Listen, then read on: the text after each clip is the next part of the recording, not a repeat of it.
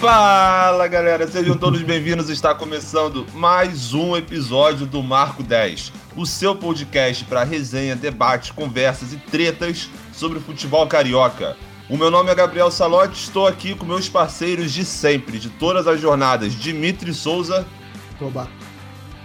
E também com Lucas Matias. Fala rapaziada, tudo certo? Bora aí para mais um Vambora, hoje fim de semana em que os, os, cariocas jogaram, teve jogo pela Série A, jogo pela Copa do Brasil, teve clássico na, na Série B. Vamos falar de todos esses três jogos nesse episódio, gente. O Fluminense conseguiu uma vitória para cima do Criciúma por 3 a 0 um placar bom frente a toda aquela tensão que a gente estava falando no último episódio. Garantiu sua vaga nas quartas de final da Copa do Brasil. O Botafogo ganhou do Vasco no clássico carioca da Série B por 2 a 0 no embate entre os novos técnicos Anderson Moreira e Lisca Doido. E o Flamengo, com mais uma ótima atuação, conseguiu a vitória para cima do Corinthians por 3 a 1. Antes da gente começar a falar sobre esses jogos, eu quero convidar você que está nos escutando a curtir as nossas páginas nas redes sociais. Seguir, curtir, arroba Marco10Podcast. Tudo junto, numeral. Só, só botar lá, só você seguir, curtir todas as suas fontes de informação sobre notícias, estatísticas, dados, curiosidades, tudo relacionado com o futebol carioca. Entra lá que você não vai se arrepender. Show. Pois é, galera, vamos começar então com o Fluminense. O Fluminense conseguiu a vitória por 3 a 0 para cima do Criciúma. Como eu estava falando, no episódio passado a gente estava conversando 0, né? sobre a... Oi? 3 a 0, tu falou 3 a 1. Não, eu falei 3 a 0, pô. Foi 3 a 1. Eu ouvi 3 a 1. 3 a 1? Não, Pô, eu falei 3x0, mas podia ser 3x1. É. Ah, enfim, não, suave, o Fluminense. Que importa é que ah. passou, irmão. Eu corto na edição essa parte. Ah, não. Ah, a gente tá gravando pro YouTube. Agora, não. agora não tem mais como fazer isso. Beleza. O Fluminense ganhou de 3 a 0 do Criciúma. A gente estava falando no outro episódio uh, em, em, relação a como foi a atuação do Fluminense no primeiro jogo, como foi uma atuação abaixo, tanto é que custou até a derrota para o Fluminense. O jogo da ida foi 2 a 1 para o Criciúma. O Fluminense conseguiu se recuperar, conseguiu colocar um placar elástico, mas eu quero ouvir a primeira coisa aqui do Dimitri do Matias. Quero saber se esse placar reflete mesmo no que foi o Fluminense, no desempenho do Fluminense em relação ao jogo. Quero ouvir vocês. Ah, o desempenho foi um pouco melhor que o primeiro, mas continua sendo muito abaixo, né? Com todo, todo respeito ao Criciúma, o Fluminense fez o primeiro gol num primeiro ataque é, no, primeiro lance, assim, vamos dizer assim, numa boa jogada lá, do, um troca de passe do Nenê com o Egídio, no cruzamento que o Manuel estava bem posicionado. E aí depois o Fluminense que recuou, mano. Não foi uma partida com dominância muito grande do Flu. E assim, vale destacar, né? Se for jogar assim contra outros times mais fortes que tem na Copa do Brasil, né? Que passou praticamente todo mundo que era favorito. Tá para passar, né? Todo mundo que é favorito. O Fluminense foi o primeiro a se classificar vai ser difícil passar para as semis, né? Vai ser complicado. O Fluminense não jogou um futebol vistoso, mas jogou o suficiente para se classificar contra o Criciúma, que, que é um time de Série C, né? Não, não foi um futebol de, de se encantar. O, o, resultado não foi é, o que se viu em campo, vamos dizer assim, porque o Fluminense não, não buscou tanto não conseguiu criar tantas jogadas quanto parecia, parece, né, pelo resultado, né? Quando você vê um 3 a 0, quando você vê o 3 a 1 do Flamengo, você acha que foi, foi menos menos menos pressão do que foi esse jogo, porque 3 a 0, né, tem um, um menos, né? Então, você, só que o Flamengo dominou muito mais e o Fluminense dominou muito menos do que deveria, né? Foi um jogo suficiente para passar, vamos dizer assim. É, você falou que, que quer ver o Fluminense jogando assim contra outros times, né? O que acontece é que o Fluminense joga, né? O Fluminense joga assim de, contra qualquer um. Esse é o problema também, às vezes, né? Você jogar assim contra um time que é obviamente muito melhor, como o jogo contra o Flamengo e conseguiu ganhar, é, é uma coisa, né? Mas você também jogar assim contra um time de terceira divisão e ganhar assim, tomando pressão, assim, o Fluminense tomou uma pressão aí do Criciúma, né? Teve uma hora ali que só o Criciúma jogava e o Fluminense estava se defendendo. Teve uma defesa do Marcos Felipe, enfim, que também não estava lá tão bem nesse jogo, estava saindo meio destrambelhado. Mas, enfim, o Fluminense joga desse jeito contra todo mundo. Esse que, que preocupa um pouco, né? O Fluminense não tem uma, uma variação aí do, do, do estilo de jogo, não, não tem contra um time é, pior, não sabe como joga, vai jogar do mesmo jeito, então corre o risco do Roger ser lido muito fácil, né? A gente viu que o Cerro Portenho ficou aí 40 dias estudando o Fluminense. Não adiantou muito, mas o Fluminense jogou do mesmo jeito que sempre joga. Foi mais aí um demérito do Cerro mesmo. Mas, enfim, esse jogo só mostrou mais do que é o Fluminense do Roger Machado. A mesma coisa de sempre, a mesma coisa maçante de sempre, né? Até o jogo contra o River Plate foi assim, que é, talvez aí seja o melhor jogo do Fluminense na temporada. O Fluminense ficando atrás e só, só, só partindo para frente no, no contra-ataque, no, no, tentando explorar um pouco o, o, o contra-ataque, a velocidade dos moleques ali, né? Que na, na ocasião era o, o Luiz Henrique e o Gabriel Teixeira, né? Mas enfim, é, é uma, é uma situação que a gente já sabe, a gente já sabe como o Fluminense vai entrar em campo, já sabe como vai jogar e espera sempre que dê certo.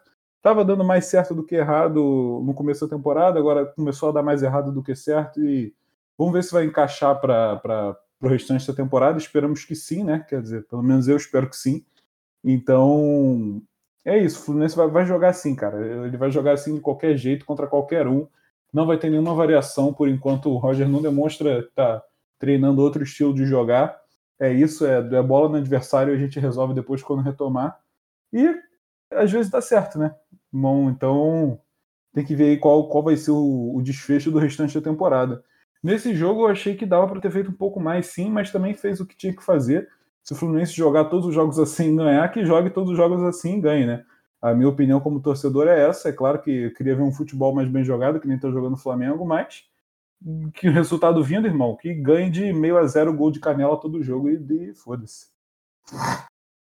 Eu acho que a grande questão é essa mesmo, como que o Fluminense joga de uma forma parecida todos os jogos e não demonstra muitas variações no seu estilo quando vai atacar, por exemplo, e isso pode custar uma previsibilidade para o adversário. E nas vezes que o Fluminense foi forçado, de certa forma, a jogar fora do seu estilo, como por exemplo no jogo de ida contra o próprio Criciúma, em que o Criciúma, sim, o time que abaixava as linhas dava bola para o adversário e dava o jogo para o Fluminense propor, nesses momentos o Fluminense passa por uns certos apuros que eu também vi nesse jogo, nos momentos que o Fluminense precisava propor, precisava marcar o gol, porque por algum tempo o, o, placar ficou em 1 a 0 e 1 a 0 não era o suficiente. Quer dizer, levava a disputa para os pênaltis, mas o ideal seria buscar no tempo normal. É, o Criciúma e... errou demais também.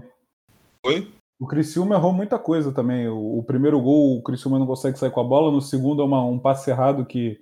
Eu não lembro se foi o Nenê, eu acho que ele rouba a bola e o, e o, Gabriel Teixeira consegue recuperar. Ele mesmo faz a jogada que acaba ele mesmo finalizando depois fazendo o gol. Enfim, o Criciúma também deu, deu muito espaço para o Fluminense e cometeu muitos erros individuais que um time mais bem qualificado talvez não cometa.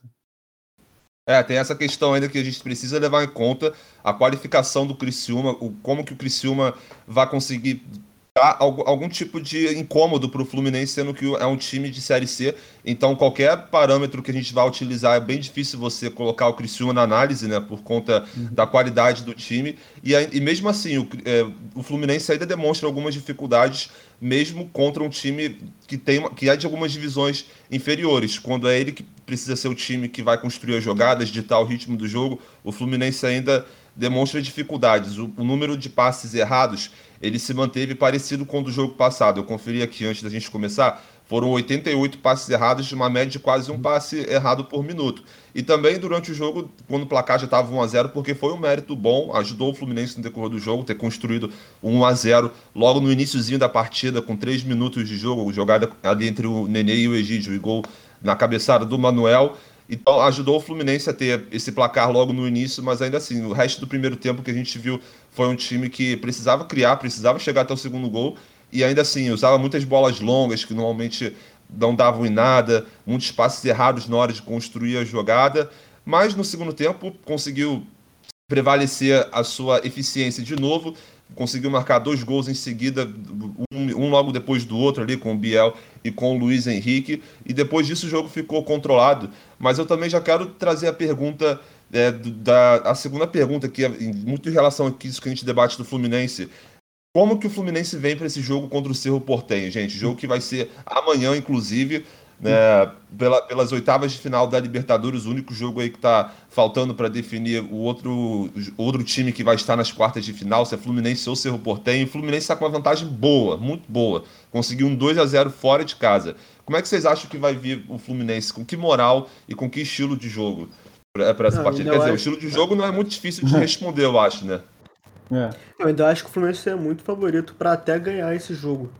Porque como o Fluminense construiu uma, uma vantagem grande fora, o Cerro vai ser obrigado a atacar. E é isso que o Fluminense gosta, né? Jogar contra o time que vai tentar uhum. segurar a bola e vai atacar. E aí o Fluminense vai achar alguma brecha para jogar no, no contrato golpe, né? Então, é, eu acho que o Fluminense é, ainda é favorito contra o Cerro, muito por causa dessa vitória que conseguiu lá de 2 a 0 uma vitória muito importante que pode ter salvado o Fluminense de uma desclassificação aí mais cedo da, da, da Copa Libertadores, que conseguiu uma chave bem, bem tranquila, né? Se você for comparar com os outros times. Então o Fluminense é, tá mesmo que... final, né?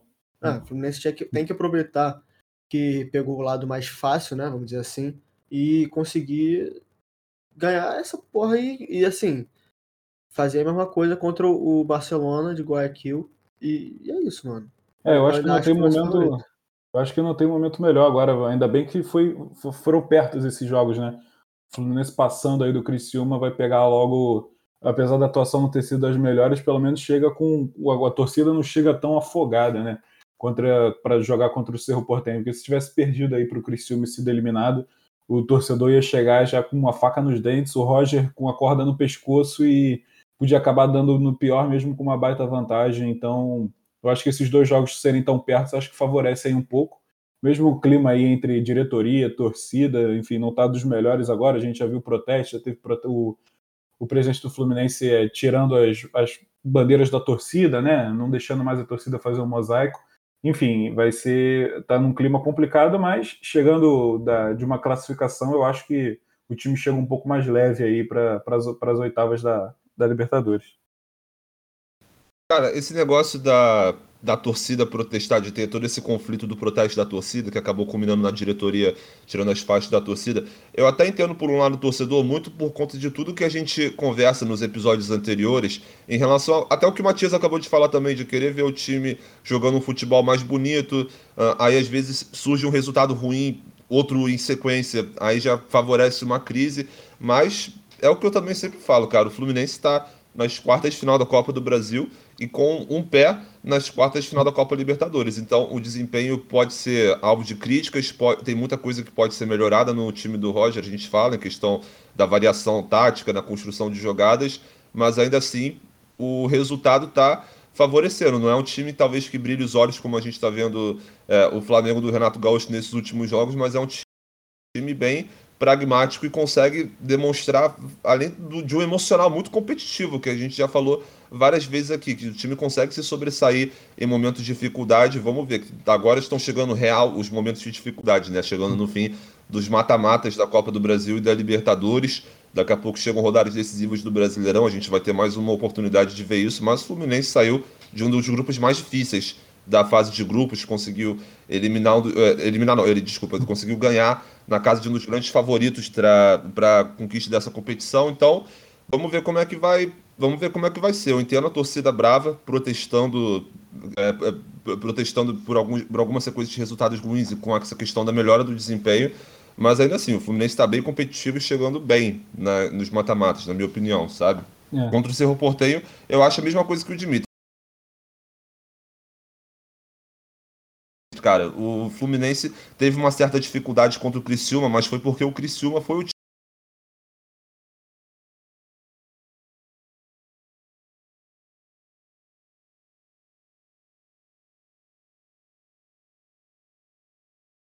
time que decidiu dar a bola para o Fluminense e o Fluminense com a bola nos pés demonstra essa dificuldade em muito pouco tempo do jogo, lá pelo final do primeiro tempo, mais especificamente, o resto só deu o Fluminense, ainda mais com o placar no, no braço, com 1 a 0 na mão, foi, foi um abraço para o Cerro Portenho. E o Cerro Portenho com certeza vai ter que voltar para esse segundo jogo, fazendo uma proposta ofensiva, buscando o gol, tá 2 a 0 no placar, e o Fluminense vai fazer o que sabe né, fazer de melhor, e por isso entra como grande lá, favorito para essa lá no Paraguai, o Cerro não ia jogar retrancado em casa, né? Um time grande do Paraguai, ele não ia deixar. E o Fluminense conseguiu construir o, o, resultado e agora ele vai ter que jogar aberto no Maracanã também, né? Então o Fluminense deu sorte aí de conseguir tudo que ele queria. É, com certeza. Além de, de a gente ver que os jogadores do Fluminense são melhores tecnicamente do que os jogadores do Cerro Então tá um caminho bom para conseguir a classificação nas quartas de final da Copa Libertadores. Pessoal, vocês têm mais algum comentário a fazer sobre o Fluminense? Uh, podemos partir para o melhor e pior? Ah, acho que vamos, podemos. Bora. O que, que vocês acharam então? Bom, o melhor para mim estava sendo o Manuel, né? Tranquilo lá na zaga, fez um gol, estava jogando muito bem. Aí ele é expulso, né? Apesar de eu achar que ele foi meio injustamente expulso, mas acabou sendo expulso. Vai desfalcar aí o time na, na próxima rodada, mas a, talvez o Nino já volte, né? Eu acho que já volta para as quartas de final. Então não vai acabar fazendo tanta falta. Mas então isso não credibiliza ele para ser o pior em campo, mas eu acho que tira um pouco dos pontos, porque ele também podia ter evitado dar aquele chutão na bola, né? Mas eu acho que dá uma descredibilizada nele para ser o melhor. Então, de melhor para mim, eu vou de, de Luiz Henrique, aí fez o gol e jogou bem lá no ataque. É, o Gabriel Teixeira também achei que jogou melhor do que vinha jogando, mas aquela comemoração para mim também tira um pouco os pontos dele aí. Então, eu vou de Luiz Henrique como melhor aí. E é isso, vou pensar mais um pouco para falar o pior. Bom, então eu vou falar do pior, mano, porque assim, uhum. O jogo todo eu achei o Nenê e o Fred muito abaixo de todo mundo, né? não estavam conseguindo fazer nada, né? O Fred lá preso lá na frente, errando muito, muito pivô, muito passe. E o Nenê na fase ruim do Nenê, né? Naquele 8, do Nenê, né? Tem fase 80 e tem fase 8. Hoje ele estava mais é. para 8, mesmo ele tendo participado lá do, da criação do primeiro, do primeiro gol. É, um toquezinho inteligente ali, né? É, mas, mas eu acho que o resto do jogo foi muito abaixo dele. Só que o Fred ele dá uma assistência, né? Ele dá assistência, hum. ele dá uma boa assistência pro, pro Luiz Henrique. Yeah. Então eu acho que eu vou, por esse critério de desempate, botar o Nenê como pior aí em campo. E é, pode ser. Como melhor, eu também acho que o Luiz Henrique mandou bem, o Manuel também. Mas eu vou de Luiz Henrique também porque ele fez um gol e deu uma assistência, né? E não foi expulso. Então. É, o Samuel Xavier ele também fez uma partida assim meio apagada, mas nada que prejudique aí para ele ser o pior. É, mas Talvez, só, só para lembrar um pouco dele. Um pouco bem na defesa. O Nenê não, é não fez é, nada. Né? apagadaço. Então, acho que por esse critério de desempate aí, o Nenê mal também. Então, vou botar aí. O Nenê passando é. por aquela fase ruim, né? Vamos ver se contra o seu ele vai, vai é, brilhar. Libertadores entra outro, outro jogador. É, o Nenê, é, contra o seu ele mandou bem pra cacete, né? Acho que é. foi o melhor jogo aí que. Contra o dele. River também. Contra o River também. É, mais ou menos. Acho que contra o seu foi o melhor, mas. Uhum. Hoje ele vai levar o piorzinho, então.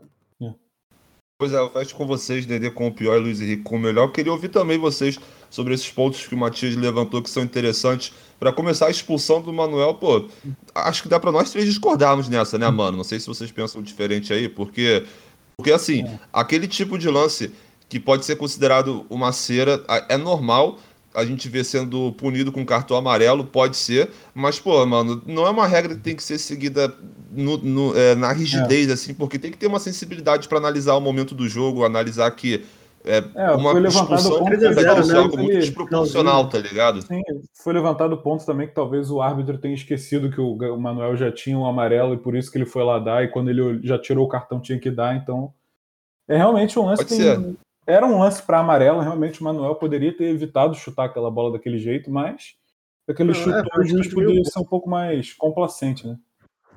Foi atitude meio boba do Manuel, mas, tipo, é, tipo, tava 3x0 pro Fluminense. É. Vai fazer cera? Porra, tá 3x0? É, pode fazer, mas, tipo, podia também ter. Tava acabando, foi o quê? Foi os 90 minutos já? Acho que foi uns 3 minutos antes dos 90, uma é. coisa assim, 88, 87, alguma coisa assim. E Sei lá, mano, também não vai fazer diferença. Daqui a pouco o Nino volta da seleção olímpica e, e tá de volta. É, foi expulso aos 87. Né? É, pois é, porque o Manuel ele joga o jogo pela Libertadores, né? E uhum. na, que, vai ser na, que vai ser amanhã. E o jogo do Fluminense. O próximo jogo do Fluminense no Brasileirão vai ser contra quem mesmo? Que eu vou conferir. Contra vai o ser América contra Mineiro. o América Mineiro. Então, para essa partida contra o América Mineiro, é o dia que encerra a Olimpíada, né? Não, eu tô enganado. Não sei, não sei qual dia acaba a Olimpíada. Porque, tá porque vamos ver como é que vai ser o futebol masculino também, que, que, que hoje já vai, já vai ter jogo importante, inclusive contra o México. Vamos ver até que ponto o Nino, o Nino vai ficar lá no Japão, mas por enquanto, supondo que o Brasil, porra, que todos queremos, né, caralho, que chegue a final, que ganhe medalha, podemos contar pelo menos a próxima rodada com o David Braz aí em campo, hum. é, ao lado do Lucas Claro pelo Fluminense, né? Por o conta David de uma decisão Mas aí o Manuel vai ser expulso pro, pra Copa, pra, pro Brasileirão também? Libertadores não, eu tô falando por isso que eu falei do América Mineiro e Fluminense, porque quando você, quando você reportei, o Manuel joga, já que é uma competição da Então, mas Comebol. pro Brasileirão ele vai ser expulso também? Porque ele só foi expulso pela Copa do Ah, Brasil. é, é porque eu acho que é a competição da CBF, né? Ele não tem uma porra dessa. Eu acho que é por ah, em competição. 2013 aconteceu essa treta aí, né? O André Santos foi expulso na Copa do Brasil, jogou pelo Flamengo. E aí deu toda a merda lá. Mas aí é depois. porque. Ah, não, ah, não, esquece, foi merda, foi merda. É, o tá certo. É porque isso aí da- do André Santos foi porque. é, foi, foi porque era o último jogo dele pela, pela Copa do Brasil, e aí, Hum. isso, isso, como era o último jogo, acaba indo pro Brasileirão. Não tem essa porra, não, não tá certo Ah. mesmo. Então, então, então vamos ver. Manuel vai cumprir contra no primeiro jogo das quartas, então. Exatamente. Tá Então-. Então o Fluminense vai esperar sexta-feira, que é o dia do sorteio das quartas de final da Copa do Brasil, para ver quem Uhum. que vai ser o seu adversário nessa, nessa fase da competição e ver também quem que o Manuel desfalcará pe- pela Copa. Pois bem, fechamos aqui Nenê e Luiz Henrique, o me- o melhor e pior em campo. Eu concordo, o Nenê e o Fred estavam numa partida bem abaixo mesmo, mas cada um teve o seu pouco critério para levantar um pouco a sua moral. O Nenê teve o penúltimo passe, a participação no primeiro gol, o Fred deu a assistência no, no terceiro gol, mas de modo geral, um jogo bem sumido do Fred, onde mais uma vez a bola não conseguiu chegar a ele da, da forma que ele gosta para finalizar, e o Nenê participando do meio-campo, não participando, e quando participando, tendo as ações erradas. é, mas, mas no modo geral, mais sumido mesmo. Então eu vou dar o pior em campo pro É. Nenê e o Luiz E o Henrique, de fato, né? Fluminense- E o Fluminense chega aí nas quartas de final depois de- da Copa do Brasil, depois de seis anos. Não chegava desde 2015. Foi quando chegou até a semi e foi eliminado pro Palmeiras, que foi campeão depois. É, cara, exatamente. Por mais que o Fluminense não, não esteja jogando um futebol que deixa alguns torcedores meio tristes, é, é esse tipo de feito que eu acho legal que a torcida reconheça também por parte do Roger e de toda a equipe de- da comissão de, de, de futebol, porque tá, tá conseguindo levar o Fluminense de volta a um lugar que o clube merece estar disputando competições grandes. Há um tempinho que a gente, infelizmente, não via isso por parte do Tricolor Carioca, agora tá vindo, cara. Então, é, é um mérito a se dar para o trabalho do Roger Machado nesse aspecto. Pois bem, gente, próximo jogo do Fluminense então vai ser amanhã, sexta-feira vai ser dia de marca o 10, edição Libertadores, mas só para o Fluminense mesmo. A gente vai discutir aqui todo- todos os desdobra- desdobramentos do jogo de amanhã, onde o Fluminense entra aqui como favorito e vamos ver se isso vai refletir no nosso palpitômetro também. No final do episódio nós vamos ver. Fluminense e seu Portenho, amanhã, terça-feira, 3 de agosto, às 7h15 da noite. Fluminense e Cerro Portenho. Show. Pois bem, galera, vamos falar então do clássico carioca na Série B. Botafogo conseguiu a vitória sobre o Vasco por 2 a 0 e inclusive com isso conseguiu passar o Vasco na tabela da Série B. O Vasco que algumas rodadas atrás a gente estava colocando como ali estava tava ali na sexta colocação, estava ali a dois pontinhos do G4. Vocês da imprensa. É, vo- vocês da imprensa colocando. Não, vocês da imprensa que, que antes do campeonato começar a falar, vai ser o campeão, porra. É o favorito, não sei o que, tá ligado? Vocês da imprensa profissional aqui, tá ligado? E agora, numa virada de página, o Botafogo consegue passar o Vasco. Agora o Botafogo tá na nona colocação e o Vasco É, na é um ponto, décima, né? ambos com Tem um 22 ponto de pontos. Ah, Ambos com, é, ambos com 22 pontos. E ambos também a 4 pontos de distância do G4. Quero ouvir vocês, meus amigos. O que vocês acharam dessa partida entre Botafogo e Vasco? Das chegadas aí recentes dos técnicos dos dois times, Anderson Moreira e Lisca Doido? Contem para mim. É, eu, eu tava, quando eu tava escrevendo aí o nosso, nosso espelho, o nosso roteiro aí do, do episódio, eu parei para refletir como estão tão parecidos, né? Botafogo e Vasco na temporada, desde a da temporada passada. A temporada passada o Botafogo fez a temporada horrorosa e o Vasco fez uma temporada muito ruim, né? E os dois caíram, aí os dois começaram essa temporada, os dois trocando de técnico, apostando em um técnico com experiência aí de Série B, né? O, o, o Chamusca e o Marcelo Cabo. E os dois demitem os técnicos no- na mesma semana, os dois trazem mais dois caras que também têm outra experiência de Série B, enfim, o, o Botafogo e o Vasco estão muito parecidos aí né, nessa temporada, na Série B agora os dois estão praticamente na mesma posição, né, estão com os mesmos números de pontos, Botafogo aí na frente pelos critérios de desempate, mas enfim, são dois times muito parecidos, o que eu acho que é pior para o Vasco e melhor para o Botafogo, né, tá parecido com, com o Vasco nesse momento, o Botafogo tem um time muito inferior, com nomes muito abaixo, assim, do, do que tem o Vasco, Acho que o Vasco trouxe os caras, já se reforçou, as coisas que a gente já falou milhões de vezes, né? O Vasco trouxe caras para jogar uma Série B decente, de decente para excelente, né? Porque os nomes que trouxeram e que ficaram no, no, no Vasco, né, são para fazer uma baita Série B. E os nomes que o Botafogo trouxe são nomes assim para você se manter ali, para você conseguir um acesso talvez ali em terceiro, quarto lugar. Não é para você fazer um campeonato espetacular, né? O Botafogo trouxe aí o, o pessoal do Mirassol que garantiu a vitória ontem, né? O Oyama e o Diego Gonçalves. É, é Diego Gonçalves, eu sempre confundo ele com o Douglas Borges. Mas enfim, o, o Oyama ele o Oyama ele é um, uma, uma adição muito muito importante para o meio do Botafogo né? A gente viu que nos últimos jogos que o Oyama não estava jogando o Botafogo jogando muito muito muito abaixo né? Então você vê que quando ele voltou para esse meio campo deu deu mais um dinamismo ali. E o time do Vasco cometendo os mesmos, mesmos erros de sempre né? Parece que o time do Vasco não está não tá muito afim de jogar a Série B né? Parece que os jogadores estão com o ego lá em cima não estão levando a sério e isso é muito perigoso porque uma hora a água vai, vai bater na bunda e o Vasco não vai mais conseguir subir. Vai ficar igual o Cruzeiro, o Cruzeiro que hoje tá pior, né? Tá brigando para não cair para a Série C. Mas é, tá na hora do Vasco cair na real e o Botafogo parece que não sei se está naquela fase que os jogadores querem se mostrar para o técnico e tá jogando demais, demais assim, naquelas, né? Naquelas Botafogo, mas tá jogando, vem jogando bem, achei que se jogou bem contra o Vasco, soube sofrer, que era uma coisa que a gente reclamava aí, o Botafogo tomava muitos gols, não sabia segurar um resultado e ainda não sabe converter as chances que tem, né? O Botafogo teve várias chances aí para fazer, não só contra o Vasco, mas também nos jogos, nos jogos anteriores. Poderia ter matado o jogo várias vezes, assim, e a gente vê o Botafogo perdendo muito, muitos gols. Navarro, He-Man, esse pessoal, os centroavantes que eram para estar tá cravando, eles acabam deixando a desejar e quem resolve é um cara de lado de campo, o Chay, de lado de meio, enfim, onde ele tiver é o único cara que resolve no Botafogo e tá levando aí o Botafogo. Papai. É, tá levando aí o Botafogo pro, pro um caminho que seria o que a gente imaginaria de um time grande na Série B, né? Que não estava acontecendo. O Botafogo estava fazendo um campeonato aí de, sei lá, de, de, de, ponte preta de confiança, que era só se manter ali no meio. Agora com, com, com as boas partidas aí do Chay, parece que o time deu uma encaixada com o Anderson. Vamos ver se ainda é só um prelúdio aí de começo de trabalho. Mas é, parece que o Botafogo está entrando no caminho certo, né? Esse prelúdio aí de começo de trabalho que o Chamusca não teve, né? É, foi ruim o tempo todo.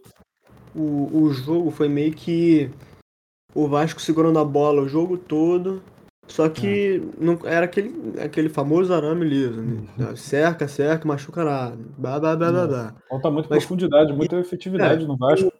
O, o Botafogo soube ser eficiente, né? Tipo, as melhores chances foram do Botafogo, né? Você não teve uma grande chance. Ah, o primeiro gol foi cagada, né?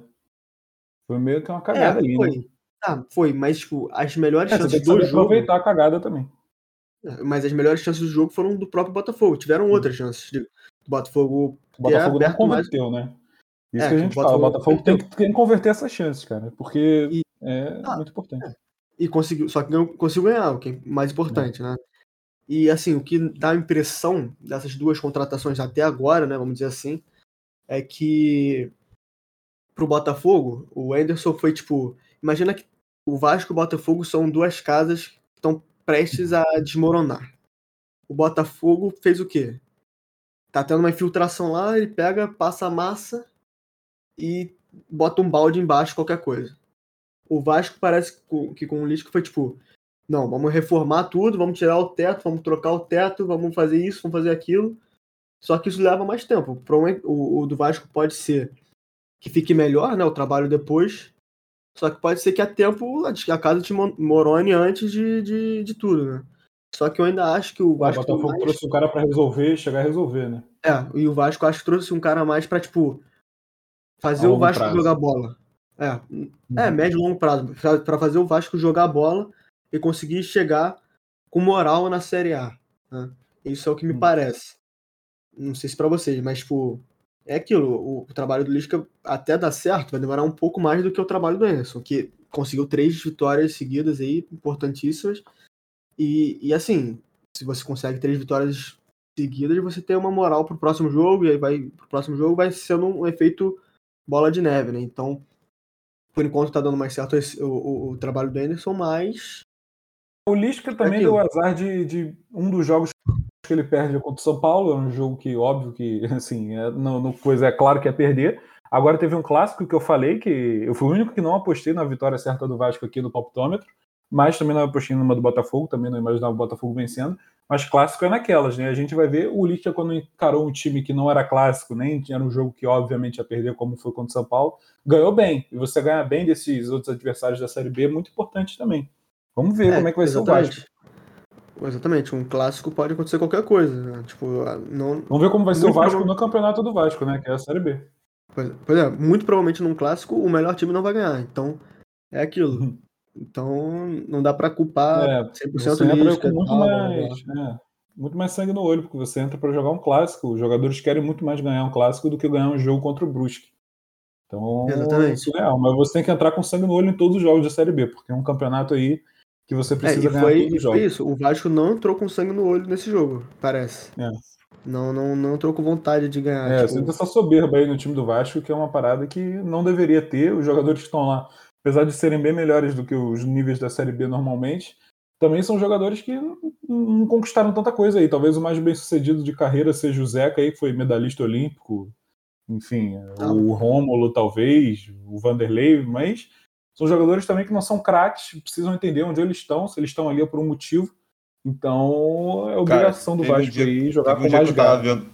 Teve um dia que eu tava vendo uma live do Casemiro, que todo mundo sabe que ele é vascaíno, e ele estava fazendo essa comparação entre os jogadores do Botafogo e os jogadores do Vasco. E ele fala assim, cara, a diferença é que os jogadores do Botafogo, se eles fizerem um bom trabalho, esses jogadores Chay, Pedro Castro ou então Oyama, eles fizerem um bom, uma boa passagem no Botafogo, eles vão ter mercado, eles talvez seja uma chance de mudança de carreira para eles. Eles podem ter, passar a ter acesso ao mercado bem superior. Agora, os jogadores do Vasco, como por exemplo, Marquinhos Gabriel, Zeca, Cano, Vanderlei, se, se for, Vanderlei exatamente. Se for ruim, se não der em muita coisa, foda-se, tá ligado? Porque é. eles, independente do que acontecer nessa trajetória do Vasco, por exemplo, se o Vasco não conseguir o acesso, eles vão ter mercado ainda, sabe? Então talvez para os jogadores do Botafogo seja uma questão muito mais decisiva.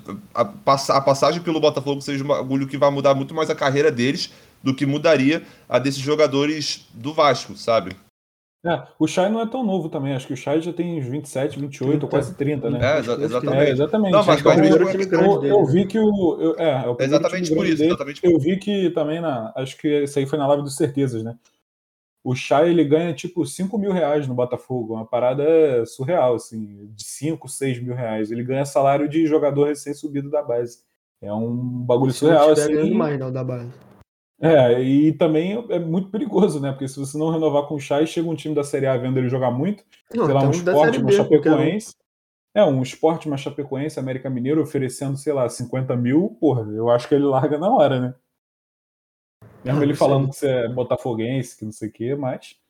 Irmão, é a chance dele virar carreira. Ele já, não, ele já não é jovem e é o primeiro time grande dele. Então, a chance de ganhar uma bolada, eu acho que ele vai. Ou então vir para a própria Arábia dessa da vida aí, um Al Ali, um Al do Rail aí, levando ele, é perigoso, cara. E o Chay tá aproveitando, né? Ele é o nome do é, Botafogo. É o único que tá aproveitando aí, na minha opinião. É aquilo. Quando eu falo no jogo do Fluminense que na dúvida bota o Martinelli de melhor. No Botafogo é bota dúvida, na dúvida o Chay de melhor, tá ligado? Por isso. É, mas é, é verdade mesmo. Ele ainda foi colocado ali uma posição mais centralizada, está participando muito da criação de jogadas, está mostrando a sua versatilidade. Quanto ao que o Matias falou, eu acho até que o Oyama também está aproveitando bem as chances, mas ele, para uhum. ir para um time, digamos, grande, é, para outro time grande, ou então outro time de série, eu não sei como é que vai ser exatamente esse futuro da carreira dele, porque ele joga bem, porque o Botafogo precisa, mas. O Oyama é, tem 24 anos. O Oyama, eu acho que ele fazendo uma boa Série B, ele consegue beliscar um time grande aí da Série A.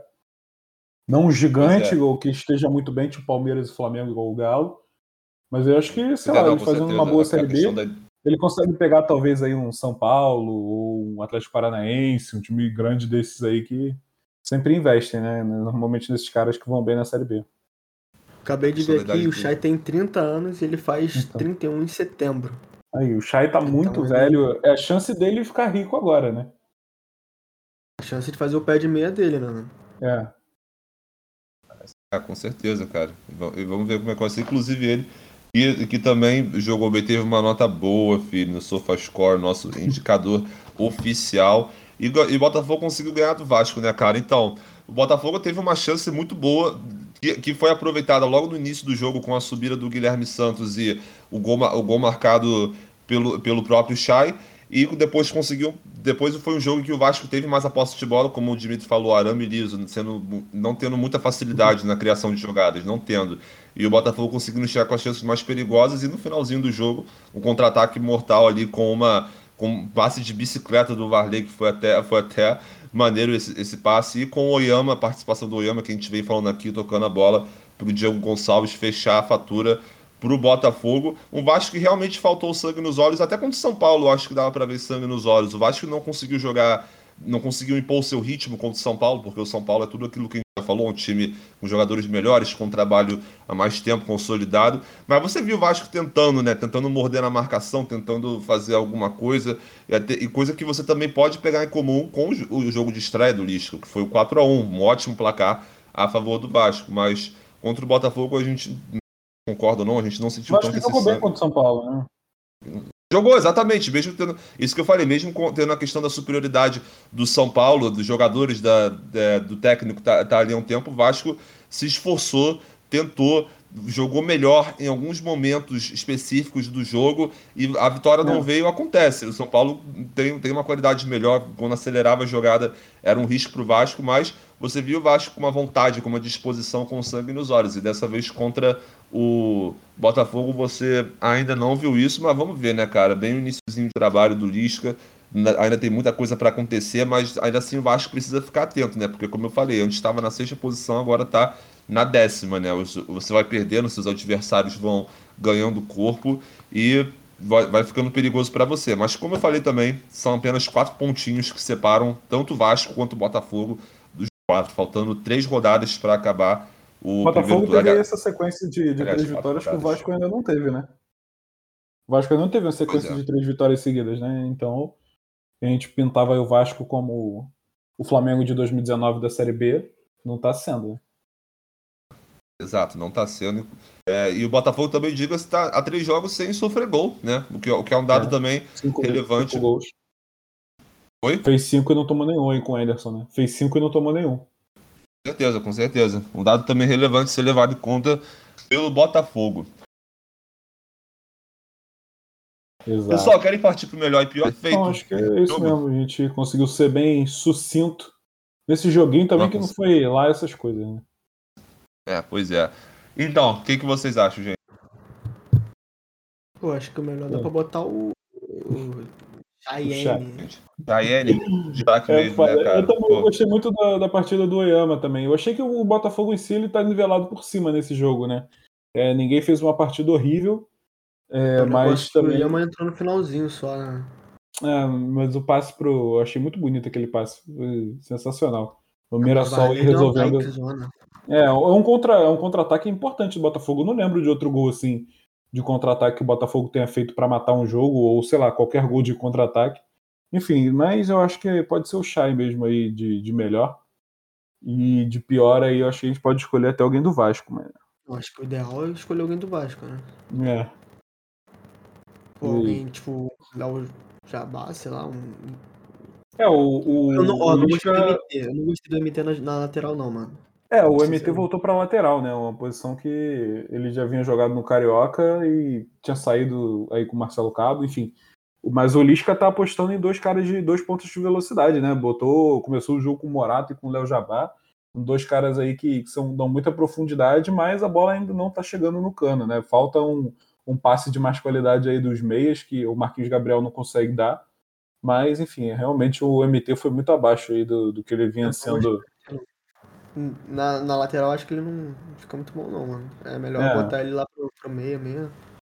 É, ou vou adiantar ele pra ponta, né? Como ele também já jogou bem. Se o Lisca gosta tanto de um, de um cara de profundidade, vamos ver aí como é que vai ser. Mas eu fecho aí esse voto no Léo Jabá também. Eu acho que o Gabriel deu uma travadinha aí, vamos ter que. Gabriel. Aquela Tom, tom, pô. Ah. Mas a, mas a é, câmera tá, tá, tá Você tem que botar o dedinho assim pra ver se tá respirando. É que você tava olhando muito pra baixo, achei que tivesse é. travado. É. Pô, tava, tava vendo o zap zap, né, papai? É, uhum. mas, mas, eu vou acompanhar respeito, vocês. Eu vou acompanhar. É, respeito, respeito, pô. É, se eu for falar para, para ver a quantidade de vezes estou falando uma coisa, eu sou subitamente ignorado em nossas 41 edições, é brincadeira, cara. Brincadeirinha de criança. Ah, foi, deixa eu olhar o Jabá então? É, eu fecharia de ler o Jabá. Eu faço ler o Jabá, eu gosto mais da MT. Eu vou botar o MT. Eu, eu vou acompanhar. Vai botar MT, o... que absurdo. Oi? Vai botar MT, que absurdo. Então, é isso aí, é isso família. aí. Pô. Vai acompanhar meu amigo Dimitri também. Achei que o MT deslocado pra, de volta para lateral esquerda não, não rendeu bem, mas com abertura aí pro Léo Jabá também, de modo geral, a partida do Vasco não foi boa. É justo colocar também um atacante do Vasco por conta da, da criação inoperante do Vasco em boa parte desse jogo. Mas enfim, boa. eu vou de MT. Então fechamos com Chai e MT melhor e pior da partida, né? Lembrando que todo clássico a gente pega, pô, 22 jogadores e foda-se, junta tudo é, uhum. na nossa eleição de melhor e pior. Pessoal, o próximo jogo do Botafogo vai ser contra a Ponte Preta. No fim de semana, o Botafogo não joga no meio dessa semana, vai ser no domingo. E o jogo vai ser pela Série B, né? Obviamente. E o São Paulo tá volta a campo né? na. Oi? Não, Ponte Preta que tá uma merda, né? acho que tá na zona de rebaixamento. É, Dá pro Botafogo é, engatar a quarta vitória assim. seguida e colar no G4. Preta tá, tá em 16. Inclusive, é. só para ressaltar, o próximo jogo do Vasco também é contra o Vitória, que tá em 15, também, tá ligado? É. Não, mas esse próximo jogo mas... na Série B, né? Antes vai pegar o São Paulo. É, na Série B, é, na Série B, na Série B, o próximo jogo da Série B, porque no meio de semana o Vasco volta a campo contra o São Paulo, buscando reverter o placar duro de 2 a 0 Vasco São Paulo pela Copa do Brasil. Na quarta-feira, dia 4 de agosto, às 9h30 da noite, você confere todos os desdobramentos no Marco 10 dessa sexta-feira. Sobre o Fogão, a gente vai conversar sobre o Botafogo na, no, no episódio de sexta-feira, mas analisar o jogo Botafogo e Ponte Preta no, no, outro episódio, no episódio de segunda. Então, beleza, gente. Beleza. Vamos partir para o próximo, galera. O Flamengo conseguiu... Puxa a vinheta. Ma... Quê? Chama a vinheta do Mengão. De vinheta. Tem vinheta? Ah, foi mal. Uhum. Esse aqui já tinha. É porque, é, é porque a gente, tá, a gente tá para contratar ainda alguém, hum. alguém que faça as músicas pro podcast, alguém que crie uma intro que não tenha copyright, tá ligado? Diferente Inclusive, dessa, manda aí o seu mas... currículo se você quiser trabalhar de graça pra gente. Exatamente, pô. Por enquanto estamos passando despercebidos. Quê? De preferência de graça, tem que estar tá lá no é, que é o ponto mais importante aí que tá tendo. É, mano. É sobressai a experiência, as experiências anteriores, é tá ligado? Informação. Hoje a antropologia tá mais, tá mais em, em conta se do que... Se quiser pagar pra gente também, não tem problema. é, se quiser pagar para trabalhar também, é só nunca ler um livro do Karl Marx na sua vida que você consegue. Caralho. Vamos, vambora, vambora, galera. Flamengo, Corinthians e Flamengo. O Flamengo conseguiu mais uma ótima vitória sob o comando do Renato Gaúcho, 3 a 1 em cima do Corinthians na Neoquímica Arena, com mais uma atuação muito solta, muito segura, muito para frente dos comandados por Renato Portaluppi. Quero saber, mano, o que, que vocês acharam desse jogo? Foi mais um jogo em que. É, é, eu, gostei, eu achei interessante a comparação que o Dimitri fez, né? Porque o, o Fluminense Criciúma foi 3 a 0 mas você não diria. Você não pode dizer, vendo o jogo, que o Fluminense foi tão superior assim. E o Flamengo Corinthians foi 3 a 1 mas ainda assim, teve uma superioridade maior do Flamengo do que, o que o placar diz, né? Pelo menos na minha opinião. Não sei se vocês concordam, né? É, o Flamengo. É, o Gabriel tá feliz com o dedo do Renato, né? Uhum. Ah, porra, quem é que não vai ficar feliz? Demais, né? Podia ter sido uns 5x0 só no primeiro tempo. Mas aí no, no segundo, parece que o Flamengo deu uma pisada no freio, né? Deu, ficou com peninha. E aí começou a jogar mais só tocando a bola lá atrás. Atacava quando conseguia atacar. E foi isso, mano. Acho que foi, foi o resumão aí do Faustão, tá ligado? É, eu tava lendo, tava lendo mais a resenha do, do Globo Esporte depois do jogo e eles estavam destacando um negócio que realmente é verdade se você parar para olhar, né? O Flamengo usando muitos zagueiros para construir a jogada desde lá de trás, né? E isso ia gerando um efeito ali meio que dominó, que aí os zagueiros tinham muita liberdade, porque o Corinthians estava encurralado, não conseguia avançar para pressionar a, marca, a saída de bola do Flamengo. E aí o, o time conseguia criar tranquilamente. Assim, o Flamengo estava todo lá na frente, alugou o campo de, de, defesa do Corinthians, jogou o jogo todo ali, primeiro e segundo tempo. E com isso, o Gustavo Henrique e o Léo Pereira estavam conseguindo construir desde lá de trás e deixavam os meias só terem que dar o segundo toque ali para finalizar a jogada.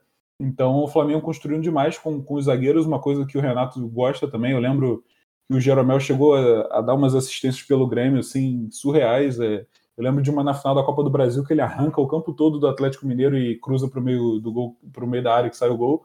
Então o, o Renato é um cara que gosta de sair construindo desde lá de trás e isso é, em qualquer time que ele esteja, né? Antes ele tinha os zagueiros melhores, mas agora no, no Flamengo ele tem dois zagueiros que estão um pouco abaixo, mas é, a gente viu o, que o Renato deu um abraço ali no Gustavo Henrique, parece que ele é um homem de confiança e a gente sabe que o Renato gosta de recuperar esses caras, então vamos ver como é que vai ser.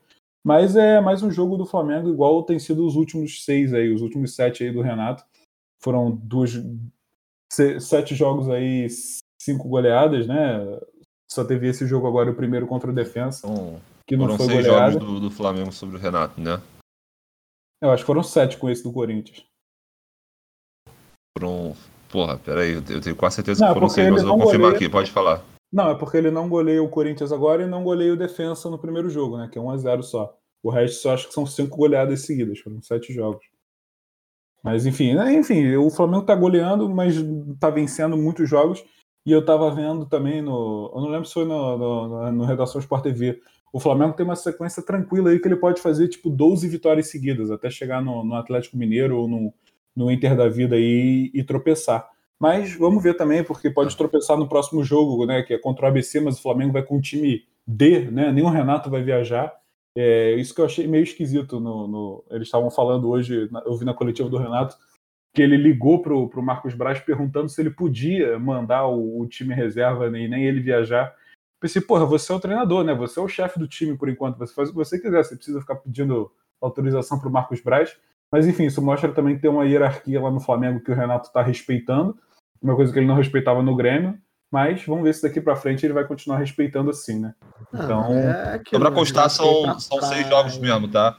Eu é. lembrava disso porque, porque a média tá, tá perfeitinha agora. Tipo, 24 gols em jogos dá 4 gols por jogo. Aí dá pra, é, dá pra fechar sem nenhuma quatro goleadas, né? É, exatamente. Quatro goleadas em seis jogos, né? Tá. Bonzinho. o Renato pode, pode aproveitar e pra, pra tirar um, um, dia de folga na praiazinha. Jogar um né? futebol, né? Jogar um futebol, né? Falar com a. É por isso que ele queria trabalhar no Rio, né? Henrique, tá ligado? E, pô, botar o time sub-15 pra jogar esse jogo, né? Ih, Matias caiu. Tá. É, não, exatamente, cara. O time.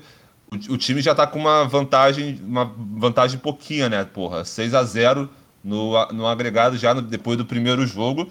O Renato já metia essa no Grêmio o tempo todo, mano. É, quando Até em Libertadores, tá ligado? Quando o Grêmio já estava classificado na primeira fase, na, aliás, na fase de grupos, o Renato Gaúcho metia essa mesmo, pô. Mete o time reserva para lá, não vou viajar e é isso aí. Isso é já é uma característica comum que o Renato apresentou nesses anos de trabalho no Grêmio. E bem, acho que vai fazer bem pro time. Você ter uma semana livre é uma coisa bem rara no, no calendário dessa temporada, principalmente. Ainda tem, ainda tem alguns fundamentos, ainda é o início de trabalho do Renato, por incrível que possa parecer, como o Diego disse em entrevista, parece, parece para os jogadores que ele está. O Renato deixa o clima mais leve, né? Ah, com certeza, está sendo um grande. Sempre... Renato parece que era feito para o Flamengo há 200 anos, né? Todo mundo sabia que ia encaixar, ia dar esse match aí, né? É, exatamente, cara. Eu tinha minhas ressalvas por conta de um aspecto mais tático, assim, só que não tem como, cara. O cara deu match completamente. E ele quer, e ele queria fazer esse trabalho do Flamengo há muitos anos, né, mano? Eu já, eu não sei se eu falei, já falei aqui do livro que eu tenho, porque eu já falei dessa coisa, uma, dessa, desse bagulho umas três vezes, tá ligado? Que é tipo assim, um livro que eu tenho de entrevistas de personagens históricos do Flamengo, que foi até o. É, caralho, foi um jornalista do Sport TV que escreveu, mano. Só, ah, o Mansur, o Carlos Eduardo Mansur escreveu esse livro em 2010, que são entrevistas com personagens de histórias do, da história do Flamengo. Aí um, dos, um desses caras é o Renato Gaúcho. E nesse livro, que é de 2010, ele termina a entrevista dele falando: Eu sonho em treinar o Flamengo um dia. E ele fala: Eu vou conseguir, porque Flamengo é que nem seleção, todo mundo quer treinar. Tipo, a mesma coisa ele que ele falou um na coletiva. consagrado, né? Consagrado ali, né? Ele já era campeão ah, da Copa do Brasil, finalista de Libertadores. Gente, Tudo exatamente. isso com rival. Exatamente, nessa época ele. É porque assim, as pessoas lembram muito do gol de barriga do Renato com o Fluminense em cima do Flamengo, que eu acho justo. Foi um momento muito grande da, da história do Fluminense e um dos maiores momentos da história do clássico Fla-Flu. E os torcedores do Flamengo, eu acho que também se apegam muito a isso, mano, porque o Renato Gaúcho ele foi muito zoado, também teve toda a questão do 5 a 0 beleza, da rivalidade que se criou entre Jorge Jesus e Renato Gaúcho, ok. Mas ainda assim, eu, como torcedor, sempre carei muito o Renato como um ídolo, sim, por causa do Brasileirão de 87, também teve a Copa do Brasil de 90, então eu sempre tive muito esse respeito por ele, mesmo levando em conta o é, gol de barriga. É, se você Foi. for olhar assim, história dele como jogador, ele fez muito mais pelo Flamengo, né? Ele era para ser muito mais ídolo é, no Flamengo do que ele é no Fluminense. Mas ele é um jogador que ele já se mostrou assim que ele não se apega a time nenhum, né? Ele é tipo meio Romário, né? O Romário quando chega no o Romário quando chega no Flamengo ele chega mandando a torcida do Vasco tomar no cu. Então ele já mostrou que é um jogador que ele não liga muito para isso. Ele quando está em festas assim do, do Fluminense ele foi é, no, no, centenário do gol de barriga não, né? Ele foi na festa do lá da foi aniversário do gol de barriga, acho que foi 20 anos, né? Ele foi na festa, ele zoou o Flamengo na festa, ele também já zoou o Fluminense depois. Enfim, ele é um jogador que ele não, não se prende muito e isso é interessante, né? É legal você ver um, um jogador zoar todo mundo assim e não tá nem aí pra nada. É, com certeza. Eu acho que o único que ele não daria o braço torcer seria o Inter, tá ligado? É, eu acho que talvez. acima de Flamengo e Fluminense. Mas, irmão, não duvido de nada. Eu acho muito mais, mais fácil eu acho muito mais fácil, eu acho muito mais fácil assim o Abel Braga nunca treinar o Grêmio do que o Renato nunca treinar o Inter. Porque assim, eu não duvidaria nada do Renato Gaúcho um dia meter a louca lá e, e ir pro Inter assim do meio foda-se, tá ligado? É, eu acho até que é meio a cara dele, né? Eu acho que é até meio a cara dele fazer isso. Mas os próprios caras é, do, é. do, Inter eu acho que não, não iriam atrás. É porque, é, é porque é, é, isso que eu ia falar. Acima de Flamengo e Fluminense, o Renato Gaúcho é o maior ídolo da história é. do Grêmio. Antes você tinha alguns jogadores é, históricos do Grêmio que batiam de frente, mas depois desse período do Renato como técnico do Grêmio não tem para outro, né? Ele é, ele é consolidado como o maior ídolo da história de lá. E bem, vamos ver se ele consegue algum título para se consolidar ainda mais como ídolo do, do, Flamengo. Mas o que a gente pode ver é que o time realmente está fluindo bem para caralho nesses últimos jogos. O Flamengo com uma tranquilidade muito grande, se aproveitando também de erros do Corinthians, né? O Gustavo Henrique ele chega livre para fazer. O time tá se morrendo de rir na câmera, mano. Eu não tô, eu não tô entendendo, mano. O que que tá, o que que tá acontecendo? É porque eu falei, tomara que não. Eu falei, tomara que não, quando tu falou que. É que ah, tá, tá, caralho, não escutei, eu não escutei. Mas, pô, tá. Sutis. Vamos ver, vamos ver. Sutis artes.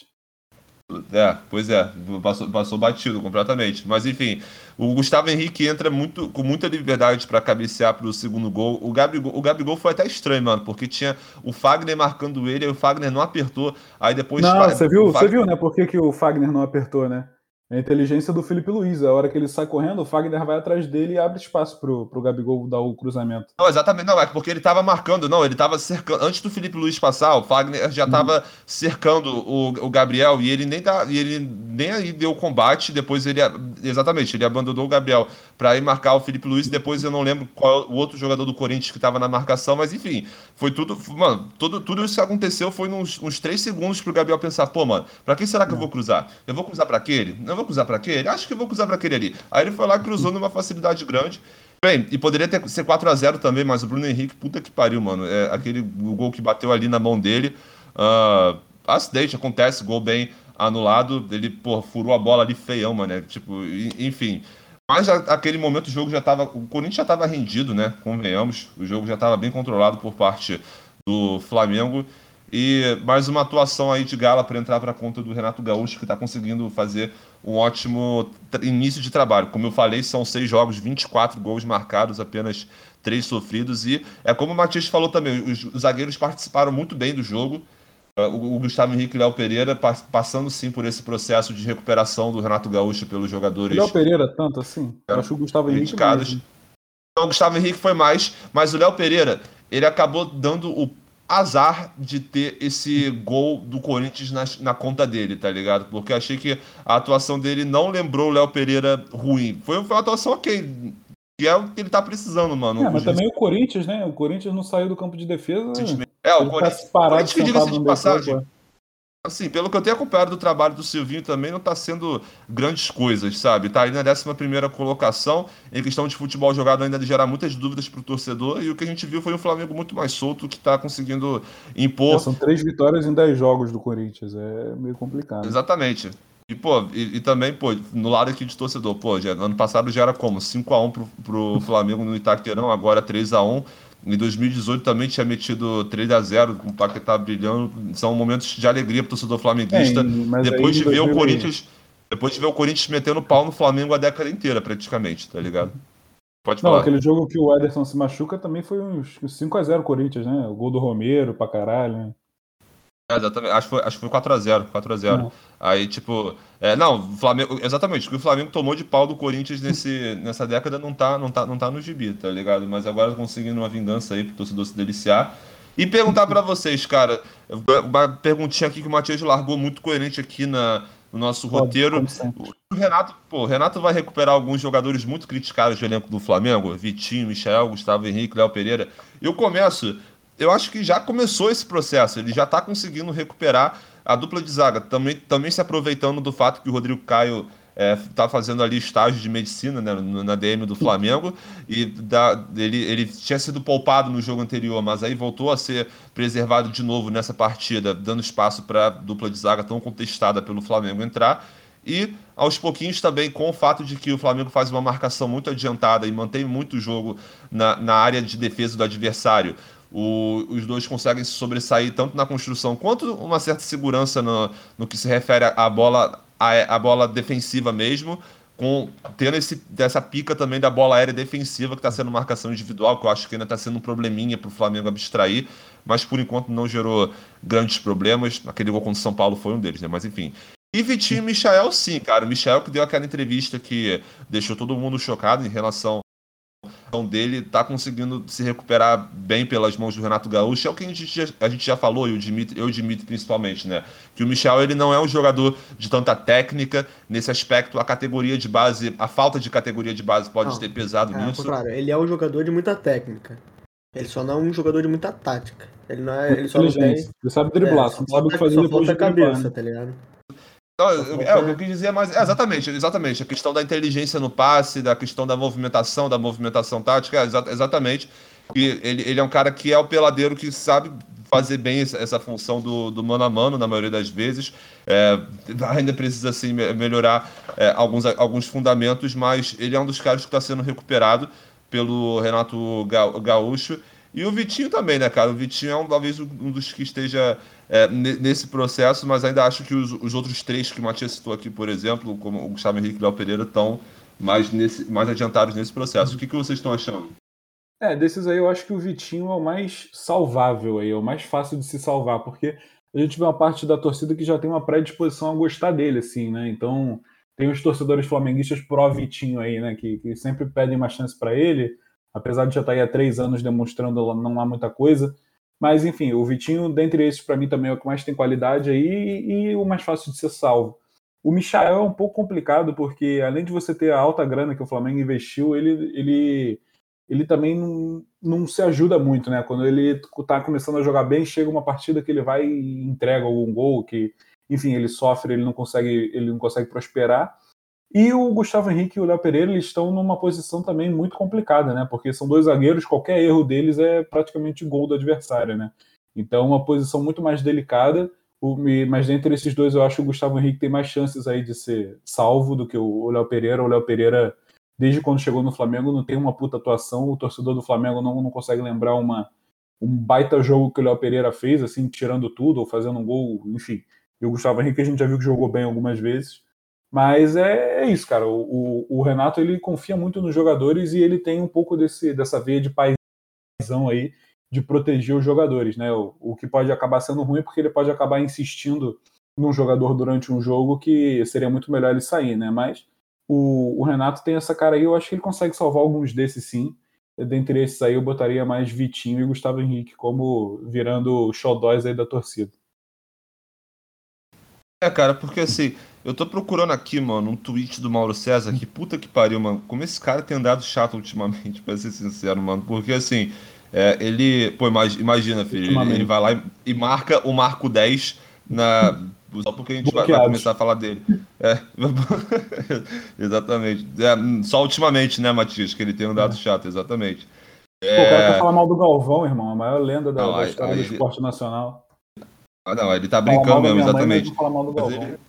Exatamente. Mas, cara, ele falou há alguns dias, ele fez um tweet falando sobre essa coisa que as pessoas estão falando, da do, do, trabalho coletivo, do trabalho psicológico que o trabalho que o Renato tem no grupo do Flamengo, né? Do quanto que ele deixa o ambiente mais leve e tal. E ele e o Mauro começou a falar uma coisa que eu discordo, cara. Ele começou a falar nah, que, que todos os méritos são em relação a, a, essa leveza que o Renato dá para o ambiente, que a gente tem que analisar o negócio sobre um trabalho mais técnico que o Guardiola e o Klopp. Ele, eu tô tentando achar aqui exatamente, mas não vai dar. Ele fala assim: ah, Guardiola e Klopp, vocês acham que esses técnicos, porra, é, é, só, é, é só isso ou algo do tipo? E eu falo: não, não cara, óbvio que. Treinam o Léo Pereira, né? Eles treinam o. Eles não treinam o Léo Pereira e o, sei lá, o, o Juan do, do Botafogo. Eles treinam o, porra, o Rubem Dias e enfim, o Salah, eles não precisam também ser paisões desse cara, né? Não só isso, mano. Eu, eu ainda, pelo que eu vejo aqui, é, pelo que eu acompanho, eu ainda entendo que o Guardiola e o Klopp têm um trabalho de grupo muito bom, cara. É. O Guardiola Entrando... amava o Pedro no Barcelona, né? Pois é, isso sendo uma coisa importantíssima, essencial para para as coisas como um todo fluírem, né? Porque, como eu falei aqui no episódio anterior, o Grafite disse no relato dele que na Europa é, uma, é um bagulho muito mais disciplinar, é um bagulho muito mais trabalhador, é, uhum. empregado, empregado, assim, na questão de cultura de trabalho. Aqui no Brasil é uma coisa mais boleira. Mas, pô, eu acho que em qualquer, não só futebol, em qualquer empresa de qualquer setor do mundo, você vai ter uma coisa, um desempenho melhor se o clima tiver um pouquinho mais leve, no meio, claro, da seriedade do dia a dia, das aplicações. Uhum técnicas e táticas do dia a dia. Então, eu só queria deixar esse comentário aqui discordando do Mauro César e considerando que, porra, é, o Renato, ele pega, ele faz a mesma coisa que ele fez no Grêmio 2016 em relação a pegar um time que já tinha uma base, o Grêmio do Roger Machado, e não fazer mudanças tão mirabolantes assim, né? É, uhum. Porque o time do Flamengo tem uma base muito boa, foram, foram, tra foram trabalhos com seus questionamentos em relação a Domenech e Rogério Ceni, mas manter aí uma base de um time que busca o jogo, vai para frente e, e, marca sempre o adversário em cima, com jogadores também de muita qualidade para ajudar nisso. Né? Pois bem, pessoal, podemos partir para o melhor e pior? Alguém tem mais alguma algum comentário a fazer? Vamos. Show de Puxa bola, melhor e pior. Pô, é, mande seu currículo, você que está escutando a gente, porque pelo amor de Deus, a gente precisa do, das vinhetas aqui para os times, para o seu time do coração. Gente, eu vou fazer o melhor e pior. Pô, Everton Ribeiro. Cara, foi para começar, foi uma daquelas partidas em que é, a, o time como um todo jogou muito bem. Tivemos poucos poucas pessoas que se sobressaíram assim positivamente por terem feito uma partida muito melhor que o restante e poucos que se destoaram negativamente também. Mas eu vou seguir também a premiação de craque da partida, eu vou dar para o Everton Ribeiro. Achei que ele participou muito bem da criação de jogadas do time, além do belo gol, o primeiro gol, para marcar o primeiro gol do Everton Ribeiro na temporada também. Estava precisando dessa redenção. Foram três, assist... três jogos dando três assistências e agora tendo coroada. Oi? A lei do ex, né? É, e a lei do ex também, com certeza. Talvez nem tenha sido Everton Ribeiro em si, tá ligado? Foi. Deus que deu essa boa atuação para ele por conta de ser a lei do ex. A jogada começa numa roubada de bola do Arão também, que é ex do Corinthians também. É, exa exatamente, a lei do ex deu nessa vitória pro Flamengo praticamente, tá ligado? E, porra, é, praticamente não, mas enfim. O Everton Ribeiro, achei que é, foi um ótimo jogador, mas com abertura também para colocar outros jogadores ali da construção, do ataque. E o pior em campo, achei que o Isla deu uma destoada negativa. Não que ele tenha sido aquele Isla que a torcida do Flamengo já criticou bastante essa, essa temporada, mas ele errou algumas jogadas é, sim, e foi um cara ali do time titular que eu não, eu não gostei muito, não. Então, para mim, vai ficar foi, Everton Ribeiro. Foi gol contra? Foi gol contra do Léo Pereira para vocês? Não. Não, não. Não, né? Não é porque para mim o gol contra, para mim o gol contra é quando a bola não entraria e entra por causa de um toque, né? Então, eu não sei se a bola não, mas o critério nas mãos mas... do Diego Alves e por causa do desvio entrou no gol, mas é que o critério objetivo mesmo é quando ela ia, ela não ia na direção do gol, né? Não necessariamente é, se é mim, gol é, ou se mim não a bola é. não entraria, só entrou por causa do toque. Então isso para mim que caracteriza um gol contra. Ah, mano, sei lá, ele, pra mim ele só faz um, um, gesto de Não, ele não, Não, faz nenhum intenção gesto, tá não ligado? teve, óbvio. Não, óbvio, intenção- ninguém tem intenção de fazer um gol contra, mas ele É. não faz nenhum gesto de gol contra, vamos dizer assim, tipo, Uhum. aquele gol que o Manuel fez Ele contra. tentou cabecear, né? Tentou tirar a bola. Mas aí ele tentou chutar em direção ao gol. É, o gol contra nesse caso aí foi do Marcos Felipe, né? Pra mim foi do Manuel, mas vambora. É. Pra mim não foi do, do, do Léo Pereira gol contra. E melhor Ah, em campo e também não foi também não foi acreditado pra ele, né? Então, É, então. E o- como melhor, tipo, como do Botafogo é o Chay, na dúvida, o Fluminense é o Martinelli na dúvida. E o Flamengo é o. Pra mim é o Arrascaeta na dúvida, mas hoje eu gostei, eu gostei muito da partida do Diego. Isso aí, também. Pô, Acho é muito é- isso. A Asqueta, na dúvida, pode, pode ser ele que, inclusive, fez mais uma excelente partida. Aham. Mas eu Diego- acho é, eu, Diego vou também, Diego- eu vou desempatar, eu vou no Everton Ribeiro aí, porque eu acho que ele tá merecendo mais do que o Arrascaeta. Eu acho que não vai fazer falta o Arrascaeta ficar sem esse prêmio aí hoje. O Não, daqui a Everton Ribeiro tá eu, precisando. eu vou no Arrascaeta, eu vou no Diego. É. Então, o- vou no Everton Ribeiro aí pra. Se vacinou hoje também. Exatamente, irado, mensagem que ele postou nas redes sociais, incentivando todo mundo a se vacinar. Pois bem, pessoal, próximo. vem, bracinho do pai. Nossa, assim, dois pais. Tu tem 22, Matias? 23. O meu é Ah, é quinta-feira. boa, boa. Boa, Eu vou, eu vou na sexta-feira. Pô, vai ser, vai ser direto pra. Dimitri Não, eu ano não que vem só. isso. O Dimitri tem 12 anos. Ai, meu Deus. É isso aí.